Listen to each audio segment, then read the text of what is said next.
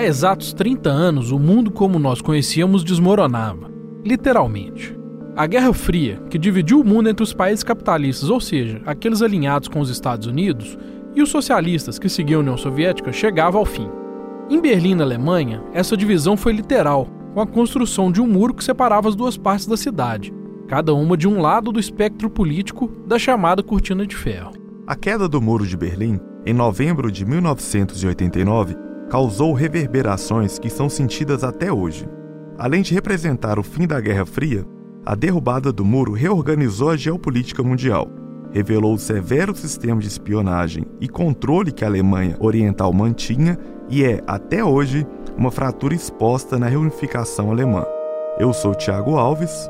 Eu sou João Renato Faria e esse é o Tempo Hábil, podcast do jornal Tempo que toda quinta-feira, a partir das três da tarde, traz assuntos relacionados a Minas ou um olhar mineiro sobre questões mais amplas. Como o Brasil era alinhado com os Estados Unidos durante a Guerra Fria, foi até comum que os brasileiros fizessem viagens para então a Alemanha Ocidental, ou até estabelecessem moradia por lá, fosse para trabalhar, fosse para estudar. Mais raros do que esse, na verdade, eram os brasileiros que foram parar na Alemanha Oriental, que era socialista. Esses que foram para lá têm histórias reveladoras de como era a vida do outro lado da cortina de ferro. O Fábio Correia, que apresenta comigo o Tempo Hábil, fez uma investigação profunda atrás dessas pessoas. O resultado está em um caderno especial sobre os 30 anos da queda do Muro de Berlim, que circulou com o jornal O Tempo no início dessa semana. Eu conversei com o Fábio para entender como ele chegou até essas histórias e o que ele descobriu, incluindo aí uma família de mineiros que vivia na Alemanha Oriental. Fábio, conta pra gente, como é que você chegou nessa pauta aqui, nesse caderno especial que você elaborou? É, na verdade, o caderno foi uma decisão da, da editoria, de, da Secretaria de Redação e da Editoria de Mundo. É, a pauta, no meu caso, que eu posso dizer, são, a, são os brasileiros que ficaram como exilados, tanto do lado da, de Berlim Ocidental quanto, quanto de Berlim Oriental. Isso, na verdade, era uma busca, era uma busca um pouco obsessiva da minha parte, eu não sei se isso chegou a ser, a ser abordado no Brasil em alguma época que isso não esteja no Google e tal, mas é, era sempre uma, uma questão que vinha na minha mente. Esses brasileiros que foram exilados do Brasil durante a ditadura militar, é, por serem pessoas de esquerda, por serem ligados ao Partido Comunista Internacional, eles foram exilados daqui por causa desse, desse idealismo de esquerda, né? Eu imaginava como é que seria a vida deles numa Alemanha Oriental, que era uma ditadura de esquerda. E era um aparelho repressor muito forte. Tinha aquela polícia secreta, Stasi. Sim, e de espionagem, que era um, um, um lugar soviético, stalinista. Me questionava muito como que esses brasileiros chegaram lá, mesmo estando ligados ao Partido Comunista Brasileiro, como que eles chegariam lá? Eles seriam vistos também com uma certa desconfiança, porque eles estão vindo de uma ditadura do Brasil. Bom, eu cheguei a ler em, alguns, em algumas histórias na imprensa mais recentes, dos últimos 10, 15 anos, de pessoas que tinham vivido logo antes da queda do muro. E já estava mais ou menos para abrir ali. Então, as universidades da Alemanha Oriental já estavam muito bem, é, de Berlim Oriental principalmente, que era Humboldt, mais cosmopolita, mais aberta. Mais, mais cosmopolita, com mais bolsas de estudo. Então tinha muita essa questão desses brasileiros que estavam lá. A partir do final dos anos 70 também teve uma embaixada do Brasil, então tinha história de, de embaixadores. Mas eu não tinha história dos brasileiros comuns que foram lá como exilados. É, e eu não achava isso. Bom, eu falo alemão, é, eu vivi um tempo na Alemanha, e eu resolvi um belo dia pesquisar em alemão brasileiros na DDR. DDR, para quem né, tá ouvindo aí, é a Alemanha Oriental. E eu caí num livro de uma pastora evangélica, um livro independente praticamente, ele foi lançado por uma, uma pequena editora na, na Alemanha, que estava indexado na, na Amazon e no Google com um capítulo chamado Brasileiros na DDR. Não, não sabia o que estava falando ali, eu sei que tinha a questão de um rapaz, chamava Miguel, que era ligado a essa pastora evangélica, parece que era o filho adotivo dela, e ele era brasileiro, e parece que teve alguns problemas com a Stasi na Alemanha Oriental eu consegui esse livro. Consegui que alguém que estivesse na Europa enviasse para mim. Esse livro chegou, fui ler. E é lógico, fui direto na parte dos brasileiros na Alemanha Oriental. E assim, eram muito poucos brasileiros. Eram duas famílias que estavam falando nesse livro. A família do Miguel, que é a família Carmo. da Ana Montenegro, que é uma feminista, uma das líderes pioneiras do movimento feminista internacional, que foi para a Alemanha Oriental em 64, e a outra é a família Bambirra, que é a família do Simval Bambirra é, e da Maria Auxiliadora, que é a esposa dele, que são de Belo Horizonte, que foi um deputado caçado logo depois do golpe de 64. Ele era um deputado estadual pelo PTB, e ele apareceu lá na Alemanha Oriental. A partir do, do livro que eu li, eu cheguei nessa conclusão. Né? Ele tinha chegado lá. E eu fiquei atrás dessas pessoas, e fui procurar essas pessoas e fui ler o livro. É, lendo o livro, o que eu estava buscando, que esses brasileiros que chegaram lá foram vistos com desconfiança, não era o caso, porque eles eram, é, de certa forma, protegidos pelo, pelo Partido Comunista Internacional, eles tinham ligações com Prestes, alguns com Marighella, então eles estavam bem ali, de certa forma, não tinha muito o que o, o, o Alemanha Oriental buscar. Só que tinha um filho do, dos Carmo, né, da Ana Montenegro e do Alberto Carmo, que era o Miguel, que foi para a Alemanha Oriental com 12 anos, estudou lá. A segunda irmã dele, com quem eu conversei, que vive em Salvador, a Sônia, era um gêniozinho. Então, assim, em seis meses ele aprendeu alemão, entrou na escola. Só que ele era. Ele começou a ter uma consciência política muito forte, ver que a Alemanha Oriental realmente não tinha aquela. não representava a ideologia dele, e começou a ter problemas. Com 17 anos, ele já teve os primeiros problemas com a Stasi, já foi interrogado na escola, num caso muito curioso que mostra exatamente como é que era a desconfiança do, da, da Stasi, da polícia secreta alemã. Na comemoração de 20 anos da Alemanha Oriental, chegou ao ouvido do Miguel que haveria um show do Rolling Stones do lado ocidental e que poderia ser visto do lado oriental. E ele começou a falar isso na escola. Ele já era um crítico, ele criticava as aulas, criticava os professores, ele criticava o sistema ali da, da Alemanha Oriental. Já era problemático ali ele era problemático como crítico, né? Assim, ele tinha críticas a, a, àquele, àquele Estado que ele achava que não era uma ditadura do proletariado, uhum. como ele tinha lido nos livros, é, não era uma ditadura marxista, era uma ditadura da burocracia. E ele começou a falar na escola que vai ter um show do Rolling Stones e tal, pá, pá. E foi interrogado na escola com 17 anos. A polícia alemã foi, não a Stasi, mas a polícia mesmo foi e o interrogou. Falou assim: como é que você está sabendo disso? vai ter esse show do Rolling Stones. Quem está te falando disso? Os Rolling Stones, que estavam ligados ao movimento de maio de 68, que era um movimento libertário que aconteceu na Europa nos anos 60, né, no final dos anos 60, eles eram vistos também pela Alemanha Oriental como, como subversivos. Né? Tanto na, nas ditaduras de direita do Brasil como na ditadura de esquerda. Né? Ninguém gostava dos Rolling Stones. Ninguém gostava dos hippies, né? Nenhuma das ditaduras gostava do hip, dos hippies, né? Que eram que estavam pregando aquilo. Não, não que os, que os Rolling Stones sejam exatamente hips, mas eles estavam todo daquele caldeirão cultural é, ali. Contracultural, né? Exatamente, dos dois lados, procurando mais liberdade. Enfim, Miguel foi, foi interrogado. No dia que teria esse show, esse show não aconteceu. Miguel foi para frente de um, de um bar na Alemanha Oriental, um bar famoso, da juventude e tal. E ele tinha um visual que era considerado pela Stasi, isso existe nos atos da Stasi, né, nos documentos secretos que o muro caiu em 89 e o aparelho repressor, que era a polícia secreta, que era a Stasi, foi praticamente destruído pelos, pelos alemães orientais. Eles entraram lá dentro, abriram todos os arquivos, botaram fogo e, e fizeram um escarcel lá, porque aquilo representava para eles a repressão. Quando o muro caiu, as pessoas que tinham sido. Praticamente todo mundo tinha era fichado lá na Stasi, tinha sido espionado pela Stasi, tinha informantes no meio das pessoas normais. As pessoas puderam ir né, com a Alemanha reunificada ao arquivo, que está aberto até hoje, e fazer as consultas de que, que tinha sobre elas lá. Algumas pessoas decidiram não fazer isso, porque isso podia causar problemas nas famílias, nos, nos círculos de amizade, porque tinha informantes de todos os lados, entre aspas, espiões, né? A pastora alemã foi nesses arquivos, ela se chama Johanna, Johanna Vogel é o nome dela, e ela era mãe adotiva do Miguel, e reconstruiu a história do Miguel na Alemanha Oriental, tudo, está tudo documentado, todos os problemas, toda essa questão dos Rolling Stones, isso virou arquivo da Stasi. E nesse dia que teria o show, né, no, no, nos 20 anos, se não me engano, 1969, teria os 20 anos de comemoração da Alemanha Oriental, da DDR, o Miguel foi para frente do bar e discutiu com, com alguns algumas pessoas da idade dele, alguns jovens lá, e falou assim: não, isso aqui não é uma ditadura do, do proletariado, isso é uma ditadura da burocracia. Stalin está morto. E nisso, ao falar Stalin está morto, ele foi preso pela polícia alemã como uma figura subversiva, né, pela polícia da Alemanha Oriental, levado para prisão e pegou três meses de prisão provisória. Ou seja, não tinha nenhum processo contra ele. Ele falou aquilo lá, já estava sendo observado e caiu numa prisão. E aí depois, na matéria que você conta bem a história do Miguel, Depois ele acabou sendo exilado na Alemanha Ocidental. Exilado da Alemanha Oriental para a Alemanha Ocidental. Pois é, que normalmente era o contrário, né?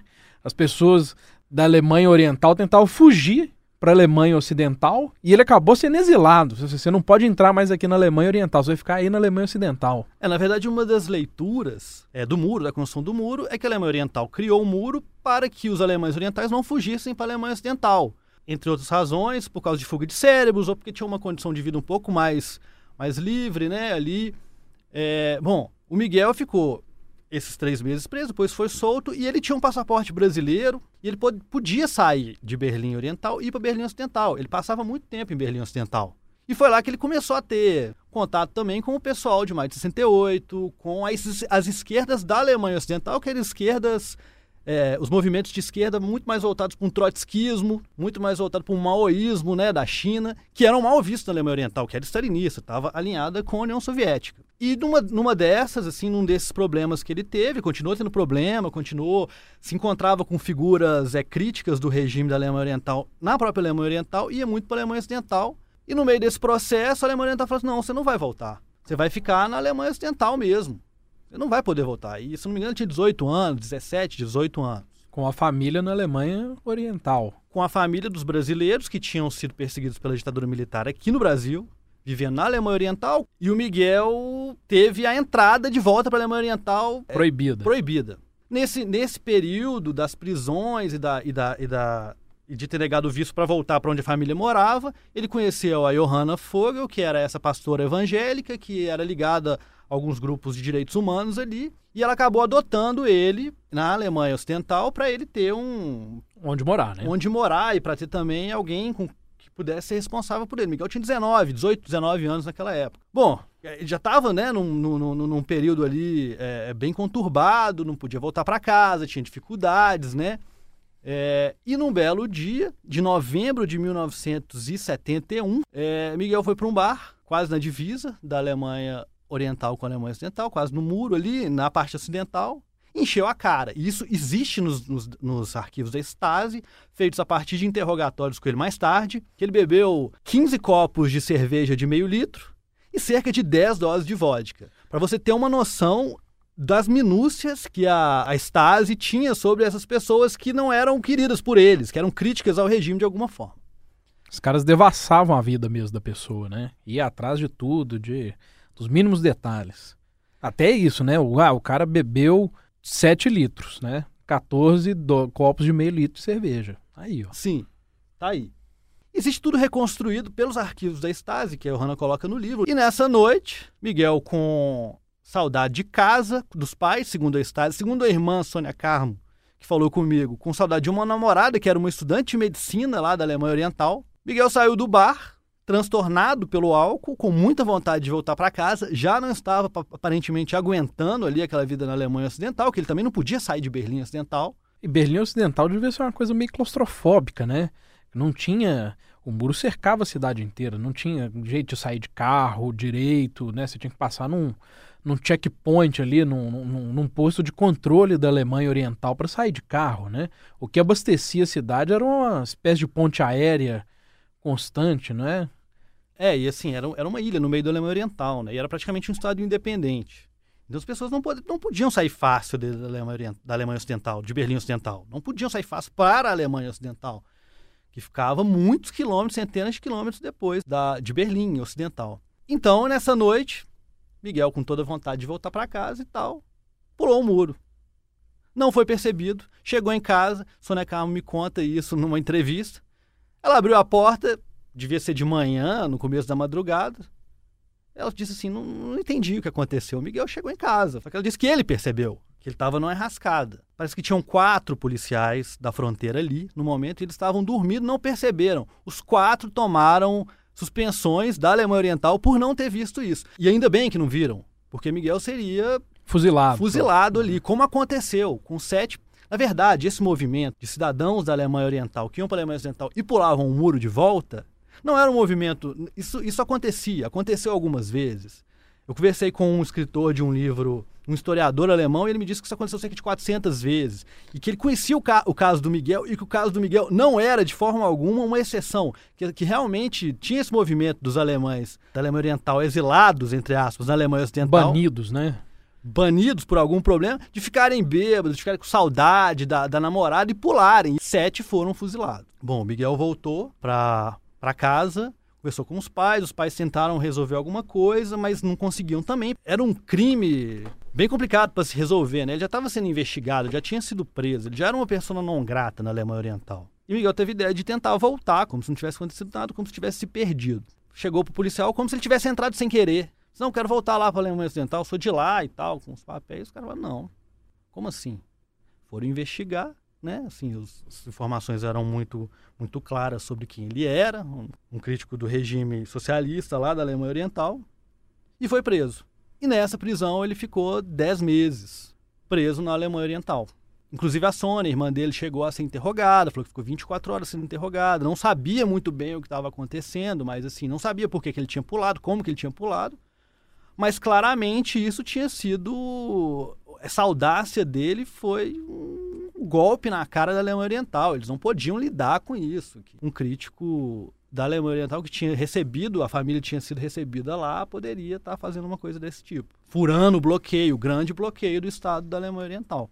Agora, a família Bambirra, né, que é de Belo Horizonte, também passou muito tempo na Alemanha Oriental. Sim, né? eles ficaram, eles ficaram praticamente um ano após o golpe, eles chegaram em 65 na Alemanha Oriental e voltaram só em 79 com a anistia.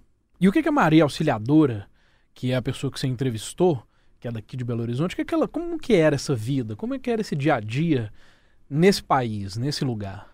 Bom, eles chegaram, na verdade, assim, tudo começa com. Eles não, che... eles não escolheram ir para a Alemanha Oriental. O Simval Bambirra, que era o deputado que foi caçado do PTB, de Minas, ele, pela repressão, ele, por causa de torturas e etc., ele tinha tido os tímpanos perfurados, estava com problema na audição e estava com coágulo no cérebro. Eles fizeram um caminho que era um pouco comum dos brasileiros exilados que iam para a Europa, que era ir primeiro para o México, um país neutro, né, com vários, vários contatos é, consulares é, de embaixadas pelo mundo inteiro. Do movimento dos países não alinhados. De lá eles foram para Cuba, mas, segundo ela me diz, eles não ficaram em Cuba porque Cuba parece que era um lugar que recebia só aqueles exilados ou aqueles militantes que estivessem dispostos a participar é, de uma luta armada, de voltar para o Brasil como luta armada. A própria Maria Auxiliadora, né, que é mais conhecida como Dora, ela disse que não era o que eles queriam. O Simval não era um, um guerrilheiro, ele era mais ligado ao Prestes, ele tinha uma visão um pouco mais reformista de de um socialismo a partir do, do, do, do voto democrático, para uma escolha da população, etc. O Simval precisava ser operado. Um companheiro deles de viagem falou assim: não, vocês têm que ir para a Alemanha Oriental, a gente não vai conseguir fazer essa, essa operação neurológica aqui, né? E aí eles pegaram um navio e, e foi para Berlim Oriental. É, e lá ele começou a participar de algumas atividades, ele virou. É, começou a participar de umas atividades do partido e etc., participar da vida.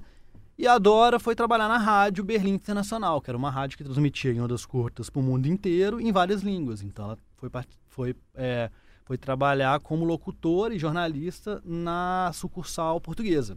De língua portuguesa. De língua portuguesa, na transmissão portuguesa. E viveram lá 14 anos. Ela foi grávida. Ela foi com dois filhos e grávida do terceiro, que nasceu lá.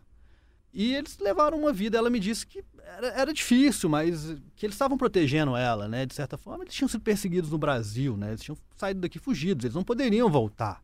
Se voltassem, seriam presos, Deus sabe lá o que aconteceria. Você até conta aqui na matéria, Fábio, que tem uma, uma teve um dado momento que ela foi na Alemanha Ocidental para comprar um dólar ou alguma coisa assim, e ela percebeu que estava sendo seguida pela polícia secreta, mas que ela não teve medo, né?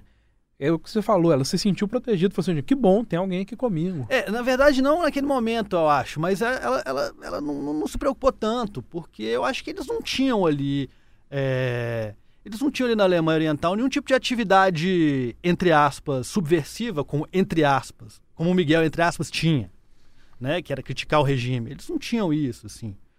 É, tinha alguns desconfortos, mas ela disse assim: ah, era muito trabalho, a gente trabalhava muito. Afinal de contas, tinha sido o destino deles lá, criaram os filhos, e conta que as escolas eram muito boas, que os serviços públicos eram muito bons, né? Que era uma cidade que tinha muita segurança, e era a vitrine, né? do regime da Alemanha Oriental era Berlim Oriental. E eles podiam sair, sim, da Alemanha, de Berlim Oriental para passar um dia na, na Alemanha Ocidental, só que era um pouco mais complicado que da família Carmo. Eu não sei exatamente quais, são as, quais, quais eram os status das duas famílias. Eles eram próximos, chegaram a conviver muito tempo lá. Mas o status da família Bambirra, ela, eles não podiam levar os filhos para outro lado. E ela tinha que pedir, se eu não me engano, com 15 dias de antecedência, pedir um vias para poder ir do outro lado. E que ela, ela disse que onde comprava cachaça do Bambirra, meia de nylon e trocava dólares, né? Eles tinham uma renda no Brasil que ela conseguia puxar ali do, do banco. E a cachaça, inclusive, não era uma cachaça da melhor qualidade, era a única que tinha lá, ela até me falou. É. E um belo dia ela foi trocar o dinheiro no banco. O caixa do banco, lembrando que naquela época, em 70 e poucos, no final dos anos 60, não tinha caixa eletrônico. O caixa falou: não, a senhora não tem direito de, de trocar esse dinheiro aqui, não. Parece que tinha um cara do lado dela, que ela depois percebeu que era um agente da Stasi disfarçado, e falou assim: não, ela tem sim, ela pode pegar esse dinheiro. E foi aí que ela percebeu que tinha. É, alguém acompanhando. Acompanhando, ela. toda vez que ela saía, tinha alguém acompanhando. Ela disse que tinha os, que ela sabia dos oficiais da Estado que moravam no prédio, mas que eles não tinham uma reação muito conflituosa ali. Eles não estavam querendo conflito. Eles estavam vivendo a vida deles que eles não podiam viver no Brasil. Então, de certa forma, eles estavam dando continuidade àquilo. É só lembrar que o, o Simval Bambirra ele foi caçado pela ditadura militar e, se eu não me engano, nos anos... No começo da década de 2010, é, o Simval Bambirra morreu em 2003, mas no começo da década de, de 2010 ele, junto com outros deputados estaduais de Minas, tiveram essa cassação suspensa. Né? Então a família foi lá, recebeu, e então ele foi suspenso, na, ele foi, foi cassado, mas ele não é na história, no, na nossa democracia, ele foi considerado, reconsiderado um deputado, porque ele foi cassado por motivos de divergência política. Fábio, você morou um tempo na Alemanha, você morou um tempo em Berlim. É claro que esse tipo de separação traumática, ela não se apaga do dia para a noite ou depois de 30 anos, né? É, que foi o tempo que caiu o muro de Berlim. Na sua experiência, o que, que você viu lá que ainda existia de sequela desse processo de separação? Bom, em Berlim em si, é, não se pode falar de uma sequela muito clara. Você não sabe praticamente se você andar desavisado, tirando pelo, pelos monumentos e pela parte do muro que ainda está lá, você não sabe falar se você está em Berlim Ocidental e Berlim Oriental.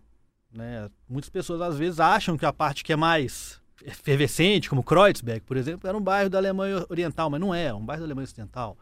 É, eles fizeram um trabalho de renovação nos bairros, né, reconstruíram muitos prédios, então a Alemanha Oriental virou até chique morar na, na parte oriental, mas não existe essa separação mais clara. O que existe, eu acho, do meu ponto de vista, e com algumas pessoas que eu conversei, alguns sociólogos e tal, que existe, em Berlim primeiro, existe uma lembrança desses dois sistemas, né, e existe sempre uma forma de tentar de tentar negociá-los ali. Você não tem um capitalismo de mercado livre completo. Tem movimentos, sim, de, de gentrificação, que as famílias mais, mais abastadas, mais abastadas vão para as regiões melhores, outras vão para fora. Mas você tem sempre uma tentativa de um governo que ele é sempre é, tem sempre os dois lados de tentar ter um pouco de subsídio para habitação. Tem sempre movimentos na própria cidade. Você tem um Partido Verde muito forte lá. Você tem o Partido Social Democrata muito forte. Você tem os liberais. Então, assim, eu acho que tem uma negociação e uma memória muito clara do que foi é, esse período de separação, do que eram esses dois, esses dois sistemas. E pelo esse lado positivo, eu acho que Berlim, certa forma, ali consegue ainda lidar com isso. É uma cidade muito internacional, tem muitas pessoas de fora. Agora, na Alemanha como um todo, principalmente na parte da Alemanha Oriental, é, esse trauma, essa fratura ainda está exposta. Você consegue ver. É, por dados demográficos, por exemplo, que as populações da Alemanha Oriental têm muito menos é, tem muito, renda. muito menos renda, muito menos poder aquisitivo. Agora eles estão num, num, sistema capitalista. A lógica a Alemanha é um país de referência, então nós estamos claro, falando aqui de, claro. de, nuances. A gente não está falando é. do Brasil. É, mas você tem dificuldades ali, você tem. Você tem índices piores do que da antiga Alemanha Ocidental. Sim, e você tem um fortalecimento de alguns partidos de direita muito forte do lado, do, do lado oriental que pode ser causado também por um sistema que era repressor e que não foi trabalhado ali. A Alemanha Oriental tinha muito poucos estrangeiros, assim, eles tinham muito poucos estrangeiros, eles começaram a receber depois. Mas os, as cidades, é, por exemplo, se você pegar na Saxônia, que é quase na, na, na, República Tcheca, né, quase em Praga, por exemplo, perto de Praga, É, você tem a cidade de Leipzig, de Dresden, que foram as cidades que começaram a efervescer o movimento do Pegida, que é um movimento junto ao AfD, que é o partido de extrema direita deles, ou o partido de direita populista, com alta xenofobia, vamos tirar esses estrangeiros daqui, eles estão roubando nosso emprego e tal. Esses estados, essas cidades praticamente não têm estrangeiros vivendo. Eu acho que isso vem sim de, uma, de, um, de um período de isolamento, de um medo do diferente ali, que isso não foi trabalhado de certa forma, e isso causou algumas sequelas ali. E até depois de um certo tempo sob um aparelho repressor, né? As pessoas até idealizam a volta dele, né? Bom mesmo era naquela época. É, você tem um movimento muito forte lá que é a Ostalgie, né? Que é do, da, da nostalgia da Alemanha Oriental que cujo maior exemplo aí é aquele filme Adeus Lene. Adeus Lene. E tem um filme muito bom também que fala justamente da perseguição e de como que esses policiais da Stasi entravam na vida da pessoa, que, das pessoas, né, comuns, que é a vida dos outros, né, que mostra muito bem o que, que aconteceu. Mas assim, você tem ainda essa, né, porque as pessoas tendem a ver em retrospecto a juventude como a parte mais rica da vida deles. Eles passaram a parte da juventude deles numa, numa, numa ditadura de numa ditadura stalinista. E muitos deles, talvez a grande maioria, não tinha questões críticas. Tirando os, os últimos, né? Assim, o pessoal que fez parte ali do final dos anos 80, que o muro já estava caindo ali, já estava capengando a coisa. Você teve um movimento popular, civil, da sociedade civil muito forte para derrubar, né?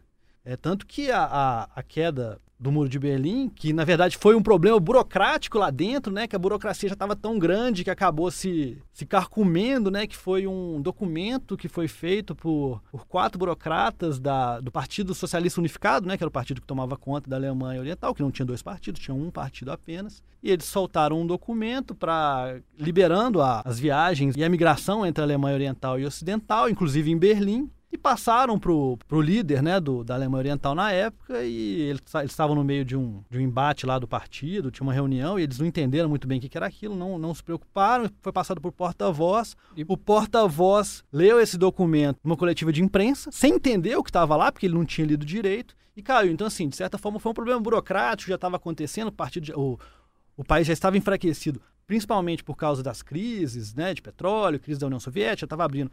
Mas o que levou a cair o muro, o que levou a abrir, porque os policiais não queriam deixar as pessoas passar. As pessoas foram forçando, forçando até que passaram.